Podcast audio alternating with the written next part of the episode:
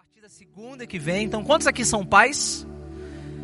Então, vocês estão convocados, convidados a escreverem seus filhos após a celebração no balcão de eventos. Começa a partir do dia 15, vai até na, na segunda-feira, vai até sexta-feira. Na semana seguinte, no domingo, a partir do dia 21, começa o English Camp para os adolescentes. Quantos aqui possuem filhos adolescentes? Levantem suas mãos. Então, se informem ao final da celebração, escreva seu filho, olha, seu filho jamais será o mesmo. É impressionante como essa turminha tem sido transformada através desses acampamentos. Esses adolescentes, eles voltam outro, eles voltam muito mais maduros e conscientes de quem é Jesus na vida deles. Então não perca essa oportunidade, faça esse investimento na vida do seu filho. É, escreva ele na, no, no, English Camp, que começará na, na, na semana seguinte, a partir do domingo, dia 21. E quem aqui possui filho entre 10 e 12 anos? Levanta sua mão, pode levantar bem alto. Você também está convidado a escrever seu filho no acampamento do PTX, que são os nossos pré-adolescentes. Ele vai começar na sexta-feira, 26, e vai até o domingo, 28. Então você também está convidado a se informar um pouco mais no balcão de eventos para é, inscrever o seu filho ah, nesse acampamento, tá bom? E quantos aqui têm acima de 30 anos, jovens, adultos, jovens que se acham acima de 30? Quantos aqui acima de 30 anos? Levantem as mãos. Então, essa, esse é o último evento da nossa temporada, que vai ser o Winter Break, que é um retiro de inverno em Campos do Jordão, dias 2, 3 e 4 de agosto. As vagas são limitadas, você está super convidado. Então, é mais ou menos esse friozinho aqui, só que com chocolate quente, um passeio ao centro de Campos do Jordão. A gente vai ter a presença, a presença do pastor Sandro Bádio com a gente, nos inspirando através da, das palavras. E você está super convidado a passar esse fim de semana com a gente. Ano passado foi sensacional, eu tenho certeza que esse ano vai ser também. Mesma coisa, inscrições no balcão de eventos, você pode se informar melhor e se inscrever, tá bom? Cada atividade não é só uma mera atividade, é uma oportunidade para você se envolver, crescer, receber, celebrar o amor de Jesus, tá bom? queria chamar a equipe da recepção aqui, nós vamos para os nossos momentos do dízimos, de dízimos e ofertas, você que veio preparado para esse momento, faça como um ato de adoração, como um ato também de entrega, como uma escolha e que possa ser com alegria e com generosidade no nosso coração. Nós vamos orar pelas nossas finanças, nós estamos aí ah, chegando pro, pra, pela metade do mês, temos algumas contas para pagar, temos algumas contas para arcar, mas nós acreditamos que essa igreja ela não é sustentada por alguns, por, por poucas pessoas, mas ela é sustentada por Jesus e Ele optou por sustentar essa igreja através de todos nós. Que possamos orar e entregar as finanças é, aos pés do Senhor. Vamos orar? Jesus, obrigado por essa noite mais uma vez. Obrigado pela oportunidade que temos aqui de ouvir a tua voz.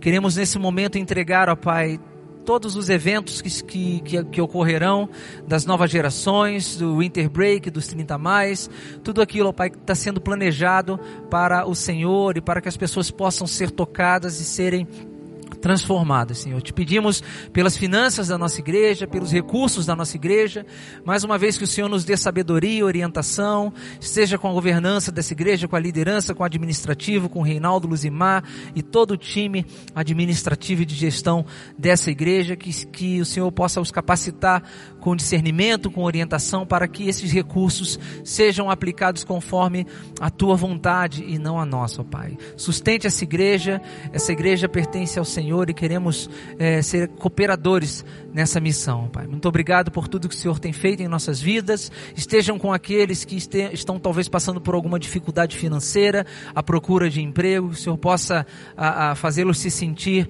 a, a, amparados, ó Pai, diante do Senhor e confiantes de que o melhor ainda está por vir dentro das Suas mãos, ó Pai. O que oramos, pedimos e agradecemos no nome de Jesus. Amém.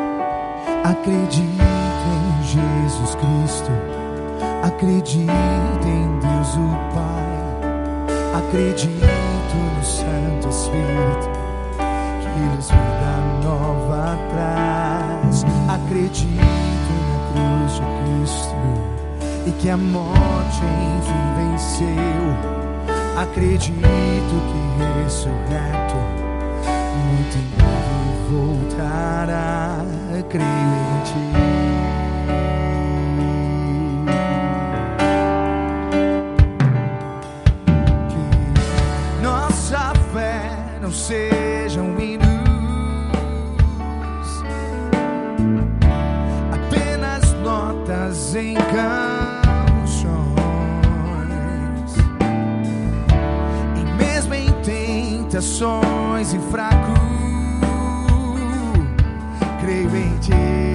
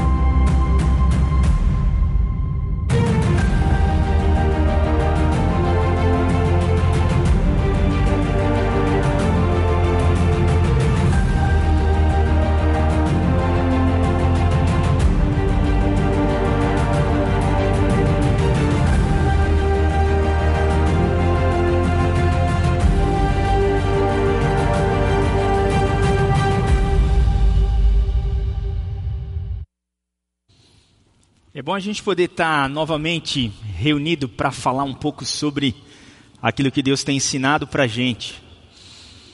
É, a gente tem falado assim, tudo dai graças, né? Hoje, hoje pela manhã a gente estava conversando no, no café da manhã e a gente agradeceu muito porque o batismo foi semana passada e não hoje. Porque imagina como é que seria naquela água, nessa temperatura, né? Mas é, é legal poder ver que a gente tem boas coisas para fazer no verão e tem boas coisas para fazer no inverno também. Infelizmente, as, as do inverno normalmente envolvem comida, né? E comida com calor, né? Assim, com bastante. Então a gente tem que tomar cuidado para não engordar muito. Pelo menos a roupa tampa, né? E o projeto verão está lá na frente, então dá, dá tempo para chegar até lá. A gente começou essa série construindo pontes na Target, na nossa conferência, que foi duas semanas atrás.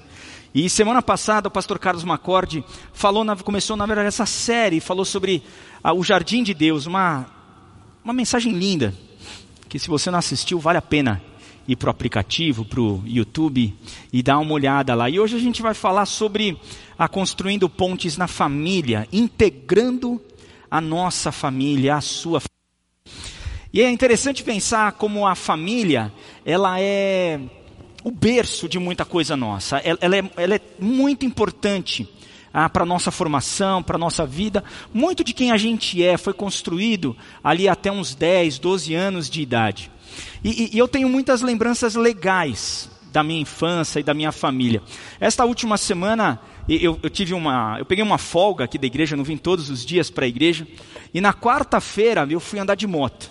Cheguei para minha mulher e falei assim: hoje eu vou andar de moto. Eu saí nove e meia da manhã e cheguei às cinco da tarde andando. E daí eu fui até Joanópolis.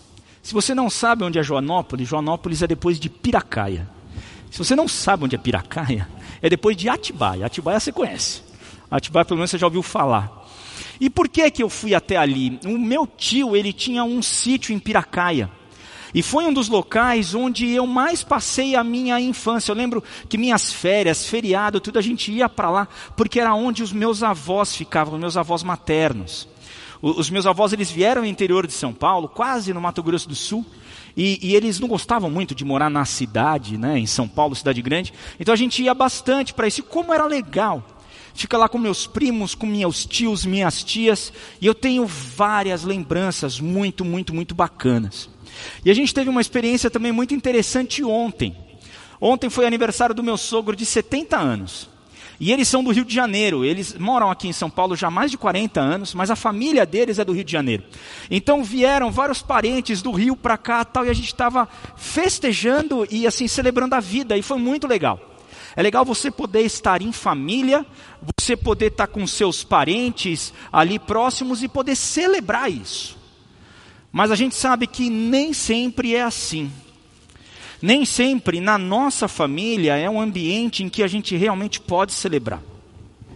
Por quê? Porque também é verdade que muitas das nossas feridas emocionais, muito do que a gente sofre, vem das experiências que a gente teve na nossa família. A experiência que, que a gente tem com o Celebrando, a gente consegue ver a história de muitas pessoas que, por conta de acontecimentos que ali que aconteceram com ele quando eles eram crianças, marcaram profundamente a vida e a alma daquela pessoa. E daí se tornaram feridas. E muitas das consequências e muito, do, muitos dos problemas que temos na nossa vida adulta têm a consequência ali, nestas feridas. A única coisa que realmente sara as nossas feridas e pode transformar uma ferida em cicatriz é a graça de Cristo. Nada mais. Então, quando nós colocamos a nossa ferida em Cristo, deixamos ali, Ele vai restaurando isso e, de certa forma, Ele consegue curá-la e a gente consegue encontrar restauração na nossa vida. Às vezes as feridas aconteceram porque a gente fez escolhas erradas. Acontece mesmo. Às vezes as feridas aconteceram ah, porque uma outra pessoa, por causa do pecado do outro, essa atitude errada que o outro fez me atingiu diretamente. E às vezes a gente tem feridas porque a gente enxergou a realidade de uma forma que não era lá tão verdade assim.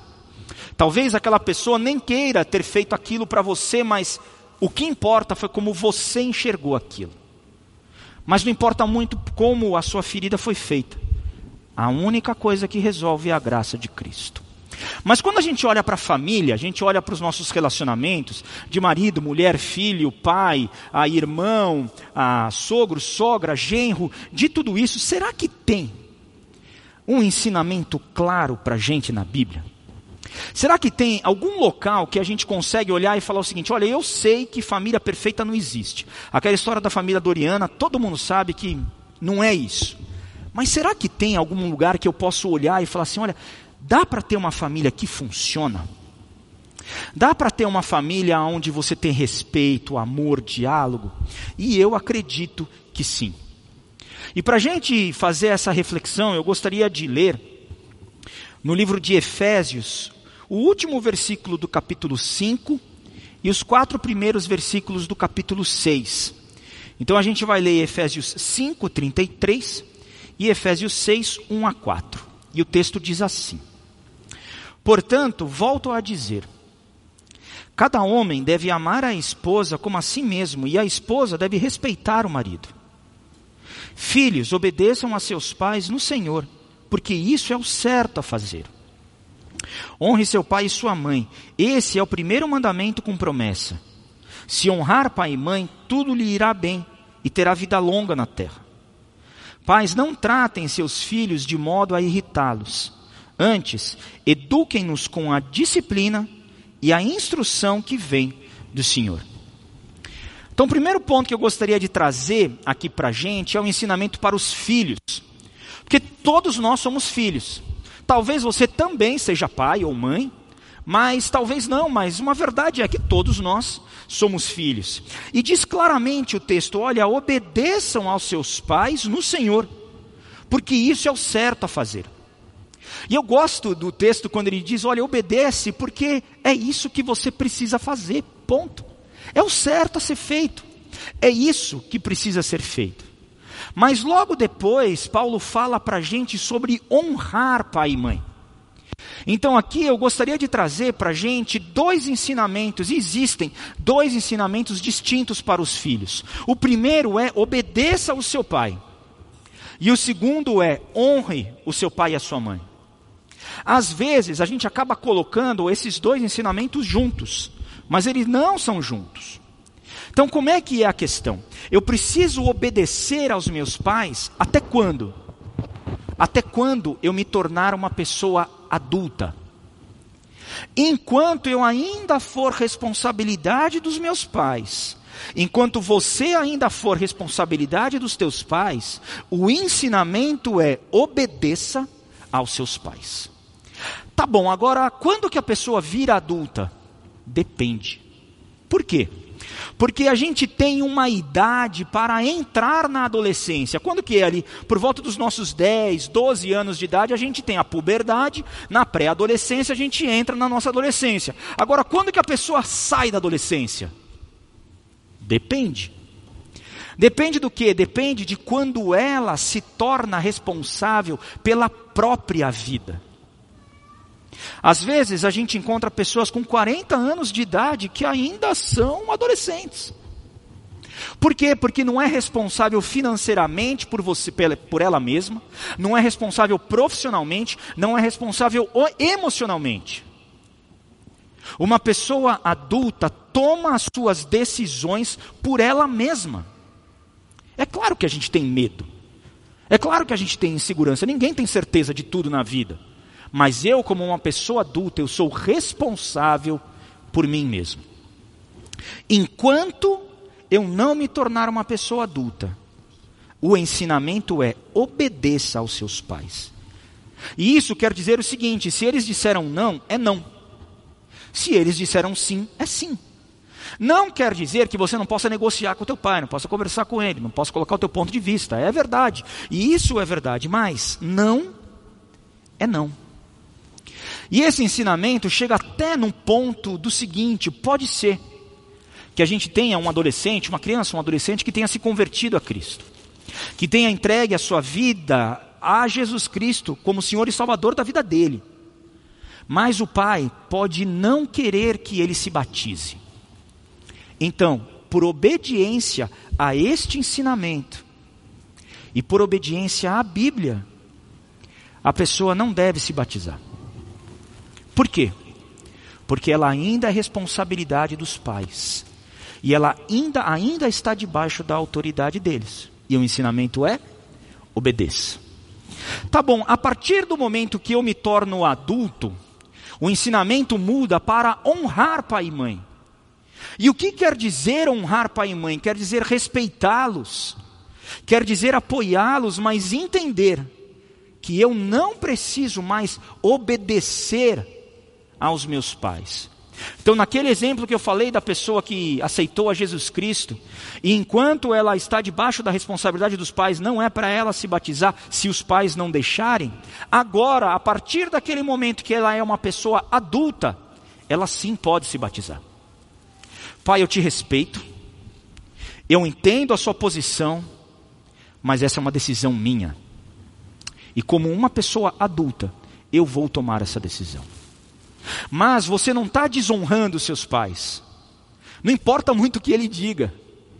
Não, você está obedecendo a Deus. E sim, você está honrando. Se os teus pais precisam de ajuda, ajude. Se os teus pais precisam de cuidado, cuide. É muito interessante nessa junção da família que a gente teve por causa do aniversário ah, do meu sogro, uma, uma cunhada minha mostrou a foto do avô e da avó dela. Que um, o avô está com 96 anos e a avó com 94 anos. E daí a minha sogra estava dizendo, ela falou assim, Fernando, é tão bonito como os filhos deles cuidam deles. Mas, gente, uma pessoa de 96 anos, que idade que tem o filho? 70. Então é um idoso cuidando do outro idoso. E você percebe que não tem idade para isso. Honrar pai e mãe é para o resto da vida, é para sempre. Para sempre. Então, sempre que os seus pais precisarem, ou na sua vida, honre os seus pais e as suas mães, e o, o, o seu pai e a sua mãe. Obedeça, desde que você ainda seja responsabilidade deles. Depois disso, honrar para sempre. Esse é o ensinamento para os filhos. O segundo ensinamento que a gente tem é para os pais. E Paulo diz o seguinte no versículo 4: Pais, não tratem seus filhos de modo a irritá-los. E o que, que acontece? Ele está dizendo muito claro para a gente: olha, você precisa educar o seu filho e não irritá-lo. E eu tenho certeza que você sabe o que irrita o seu filho, porque eu sei o que irrita as minhas filhas. E às vezes a, a gente, a, o pai, a mãe, a, acaba tratando o filho de uma tal forma que realmente irrita ele. Não quer dizer, e a gente vai falar um pouquinho mais sobre a questão de educação, de fazer tudo que ele quer, não é isso. Mas a gente precisa entender que o filho não é a minha propriedade. E eu não posso fazer o que eu quiser com ele. Não. O ensinamento é: olha, eduque o seu filho. Eduque o seu filho e de duas formas. Ele vem dizendo o seguinte: olha, eduque o seu filho com a disciplina que vem do Senhor. E essa palavra disciplina eu também gostaria de separar em duas, dois pontos. O primeiro ponto da palavra disciplina é realmente a correção de algo que está errado. É corrigir o seu filho. O seu filho, ele precisa ser corrigido. Olha que interessante o que diz Hebreus no capítulo 12, versículo 5. Meu filho, não despreze a, dis a disciplina do Senhor. Não desanime quando ele o corrigir. Pois o Senhor disciplina quem ele ama e castiga todo aquele que aceita como filho. Enquanto suportam essa disciplina de Deus, lembrem-se de que ele os trata como filhos. Quem já ouviu falar de um filho que nunca foi disciplinado pelo pai? Se Deus não os disciplina como faz com todos os seus filhos, significa que vocês não são filhos de verdade, mas ilegítimos. Então o que, esse texto está dizendo o seguinte para a gente? Que Deus ele não se preocupa com o filho do vizinho, porque o filho do vizinho é responsabilidade do vizinho. Agora, quem é filho de Deus é responsabilidade dele. E ele sabe que para a gente crescer e para o nosso bem, ele precisa nos disciplinar, porque senão a gente vira um delinquente. Então a gente aprende aqui que a disciplina ao filho é uma demonstração de amor a ele. Eu me lembro de uma história que o meu pai me conta, que eu era, que eu era garoto, eu estava ali na educação infantil ainda, e a minha professora ela ficou grávida e ela saiu de licença maternidade. E daí uma professora substituta assumiu o lugar dela. E eu cheguei para o meu pai, eu não lembro deste caso exatamente, porque eu era muito novo, mas ele me conta isso. Ele, eu cheguei para ele e falei assim: pai, eu acho que a professora nova não gosta da gente. Ele falou assim: por que, filho? O que, que acontece? Ah, ela nem dá bronca na gente. Olha a perspectiva da criança. Do ponto de vista da criança, a disciplina queria dizer amor. Então, educar o seu filho e discipliná-lo quer dizer amor. Eu não estou dizendo que você precisa ser violento com ele, na verdade, é muito ao contrário disso. Eu apanhei, acho que mais do que as minhas filhas. Eu apanhava de vara, doía. Minha mãe tinha uma varinha, era doído. A minha filha mais velha está com 14 anos e eu ainda dei, assim, sei lá, algumas chineladas nela. Na mais nova, eu me lembro de uma vez. Mas a gente não está falando em bater na criança. Quer dizer, se precisar, você faz. Mas o que a gente está falando? De que ela precisa entender que ela não pode fazer qualquer coisa. Ela precisa entender que cada atitude que ela tenha tem uma consequência para a vida dela e no mundo. Ela não pode bater no rosto do pai. Ela não pode. E ela precisa ser ensinada disso, porque ela simplesmente não sabe. E sabe de quem que é a responsabilidade de educar, disciplinar o seu filho? Você. A escola não é responsável por isso. A igreja não é responsável por isso. Os avós, os tios não são responsáveis por isso. A responsabilidade é do pai e da mãe. Então, quando você tiver numa reunião de pequeno grupo e o teu filho tiver de em cima da estante da casa, lá em cima, não faz de conta que não é com você. A responsabilidade de tirar o teu filho de lá é tua. Tá certo que às vezes dá vontade de dizer assim, não é meu filho, né? não é meu filho, não é meu filho, não, é, não sou, não sou. Por quê? Porque dá trabalho e dá muito trabalho. Mas é muito gratificante. Eu me lembro de quando a, a gente mudou para cá, para Alphaville, há uns dois anos atrás, dois anos e meio, eu morava na zona sul de São Paulo. E a minha filha estava com cinco anos, a mais novinha. E ela é assim, ela acorda de manhã, ela olha para minha cara e fala: Papai, cadê a mamãe? Então ela só enxerga a mãe dela na vida. Só que o que acontecia, por causa de uma questão de horário de escola, eu precisava levá-la toda manhã. Então, durante seis meses, logo que a gente chegou aqui, eu levei ela para a escola todas as manhãs. Então, quer dizer que eu tinha que acordá-la, trocar de roupa, dar café, é, vestir tudo, escovar dente, aquele monte de coisa, botar no carro e ir. A minha relação com a minha filha mais nova mudou totalmente depois que eu fiz isso. Eu estava muito mais perto dela depois que eu fiz isso. Por quê? Porque o cuidado, a disciplina, quer dizer atenção, quer dizer amor e aproxima as pessoas. Então entenda que disciplinar o seu filho, quando você faz isso, você reflete aquilo que Deus faz com cada um de nós.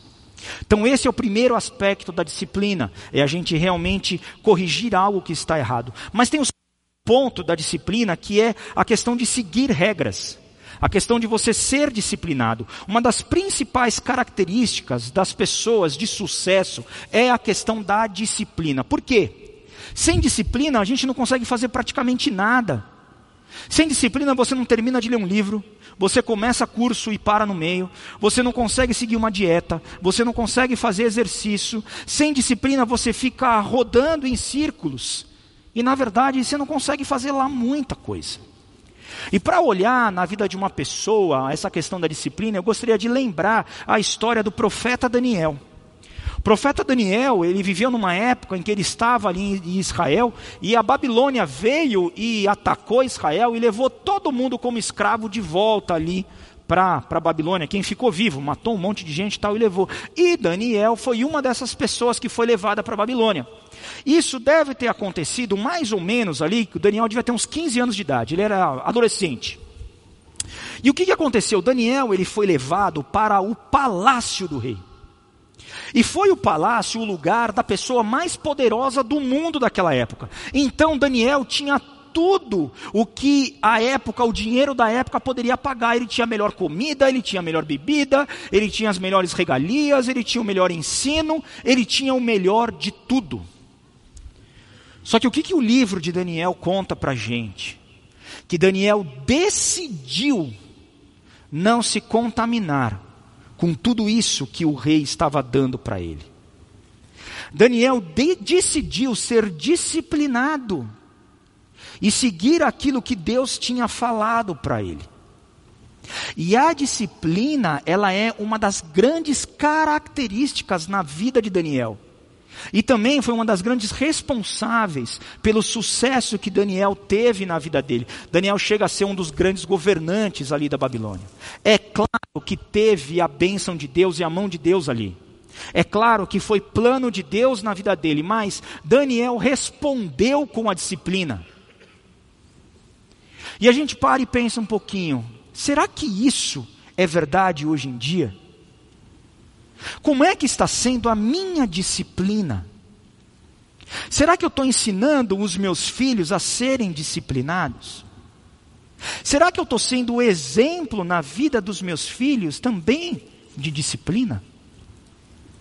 E vamos olhar um pouquinho para a vida de Jesus. Será que Jesus ele era disciplinado? Jesus ele tinha muito claro qual era o plano dele. Ele tinha os seus discípulos, ele tinha doze apóstolos e ele tinha três que eram muito próximos a ele, Pedro, Tiago e João, que ele discipulou de muito, muito, muito perto. Jesus Cristo, ele era disciplinado na oração, ele era disciplinado no jejum, ele era disciplinado em seguir aquilo que Deus Pai vinha falando para ele. Então, quando você é disciplinado, você reflete quem Jesus Cristo é. Do mesmo jeito que Daniel foi disciplinado lá atrás, e o exemplo dele é verdade para a gente hoje. Hoje, eu posso ser disciplinado, e eu reflito aquilo que Jesus tem sido na minha vida, e assim eu posso ensinar os meus filhos. Eu ensino os meus filhos na questão da disciplina, e eu ensino os meus filhos a serem disciplinados. Então, ensinar a disciplina para o seu filho é refletir a Cristo na sua vida.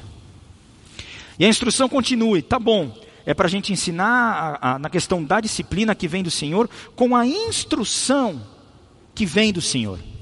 Provérbios 22, 6 diz assim: Ensine seus filhos no caminho certo, e mesmo quando envelhecerem, não se desviarão dele. Mas você pode falar o seguinte: tá bom, Fernando, você está dizendo para eu ensinar nos caminhos de Deus, mas é muita coisa. A Bíblia, a Bíblia é muito grande. Tem muita coisa aqui, como, como é que eu faço? Eu, eu, não sei muita coisa assim. É, como é que eu faço? Mas daí a gente vai para o que é o mais básico. E o básico que eu estou dizendo não é o que é mais simplista, é o que é base mesmo, é o que dá o alicerce na nossa vida. Quando perguntaram para Jesus qual era o maior mandamento de todos, o que, que ele respondeu? Amará o Senhor teu Deus sobre todas as coisas, certo? E ele diz o seguinte: e o segundo mandamento é muito parecido com esse: é amar o seu próximo como você se ama.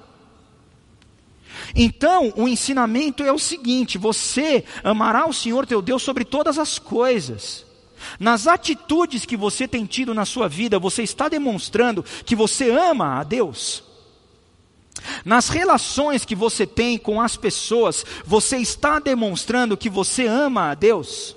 No seu trabalho, quando você toma as suas decisões, para onde você vai, se você vai para a direita, se você vai para a esquerda, você está mostrando que você ama a Deus? E ensina o seu filho nisso.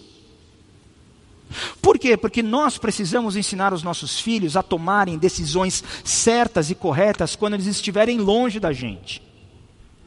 Porque não dá para ficar debaixo do, da nossa asa para o resto da vida. Não dá. E muitos pais, e principalmente a mãe, acaba criando o filho assim e não deixa o filho ir embora. Mas como você faz para o seu filho poder ter decisões certas e corretas onde ele estiver? Primeiro, ame o Senhor teu Deus sobre todas as coisas. Então, meu filho, quando você estiver tomando a decisão para qual carreira você vai seguir, você está refletindo o amor de Deus tua, nesta decisão? Qual faculdade você vai fazer? Com quem que você vai se relacionar? Como é que está o seu namoro? Você está refletindo no seu namoro que você ama a Deus sobre todas as coisas? É isso.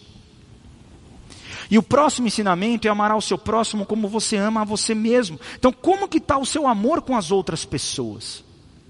Como que está o seu amor nos seus relacionamentos familiares? Como que está o seu amor nos relacionamentos daquelas pessoas que são diferentes de você?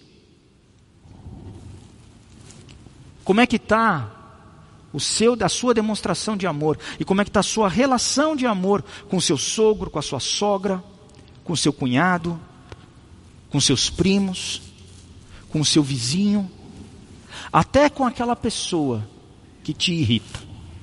Porque todo mundo tem alguém que irrita. É verdade. Através do exemplo que você tem na sua vida, o seu filho vai olhar para a sua vida e ele vai aprender. Eu me lembro uma vez eu estava conversando com a minha mãe, estava reclamando da vida de uma outra pessoa tal, e ela chegou para mim e falou o seguinte: Fernando, qual é a diferença dessa pessoa que você está falando e do seu pai? Eu olhei para ela e falei assim: mãe, quando as coisas apertam, o meu pai ora. Então, o meu pai ele era pastor. E eu aprendi a oração no meu pai não porque ele fez uma tese teológica e me mostrou todas as passagens bíblicas do que, que era a oração, não. Eu aprendi a oração com meu pai porque ele orava. E eu vi muitas vezes na minha vida o meu pai orando.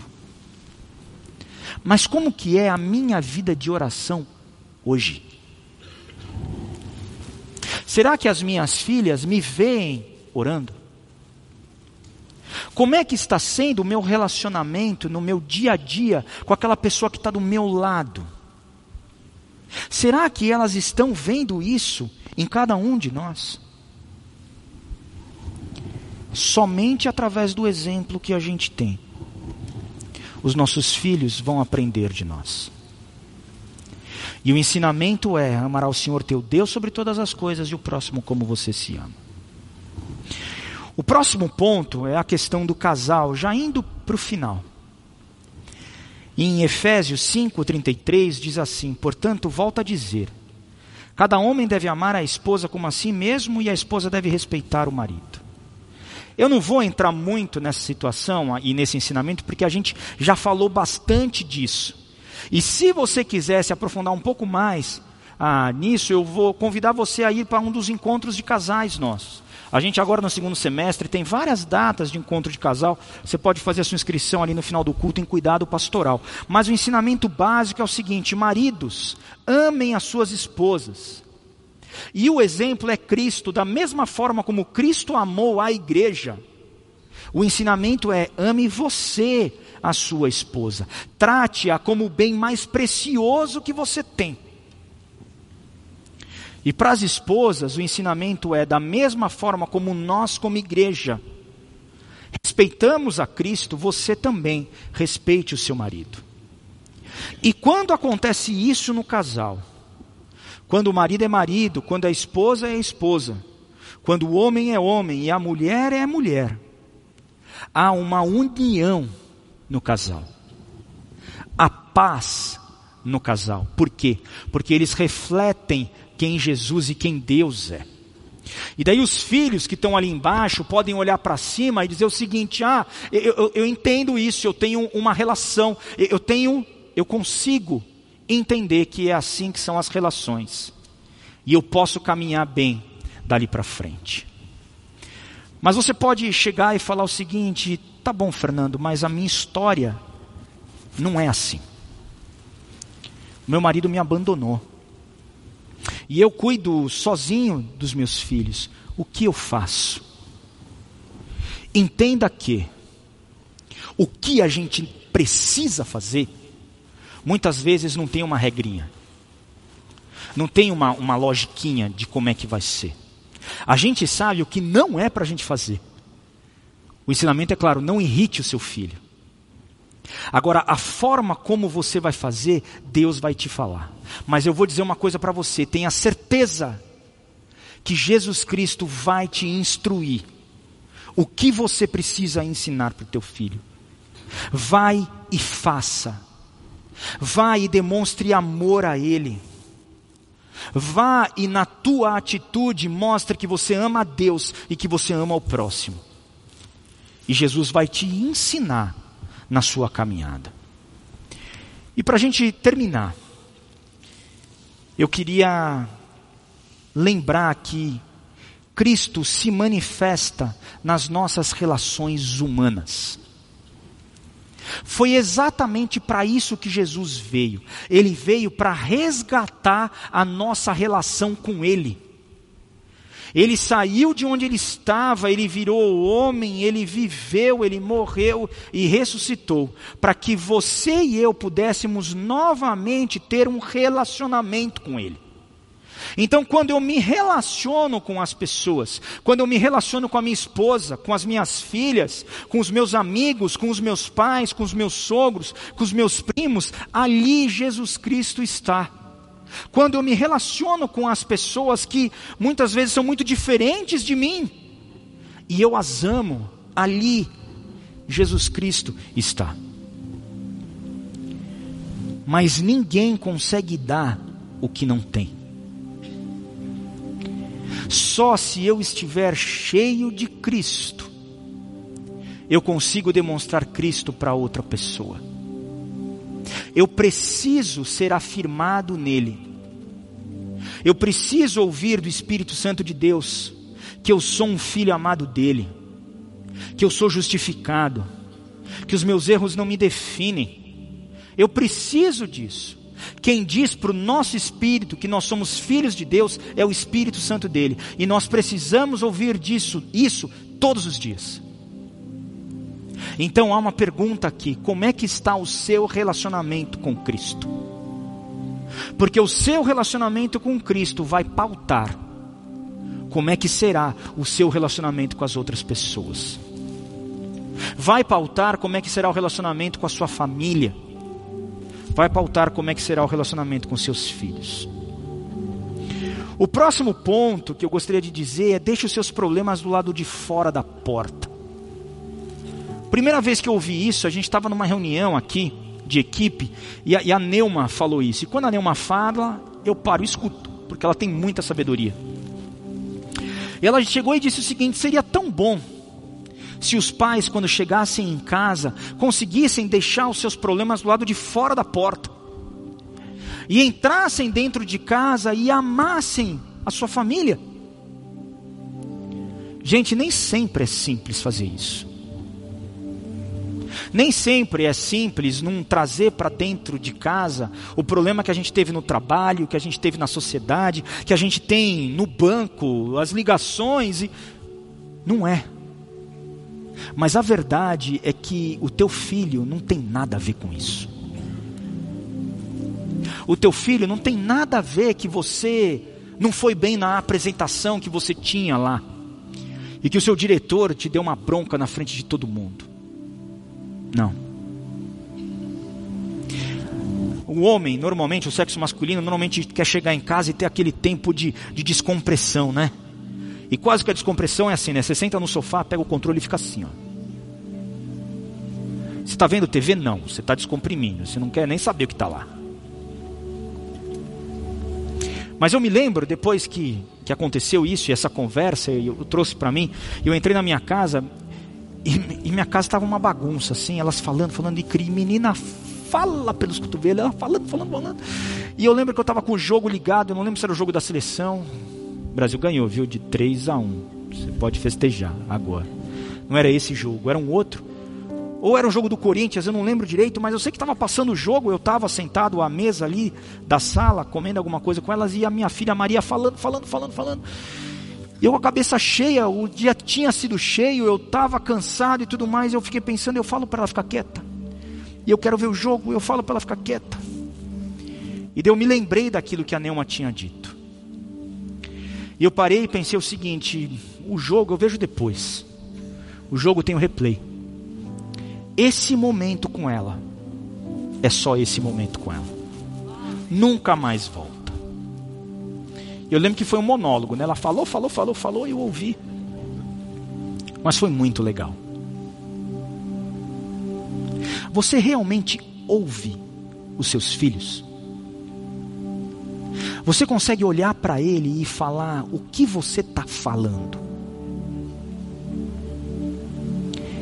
Essa semana eu tive uma conversa, eu e a Cris, né, a minha esposa, com a mais velha.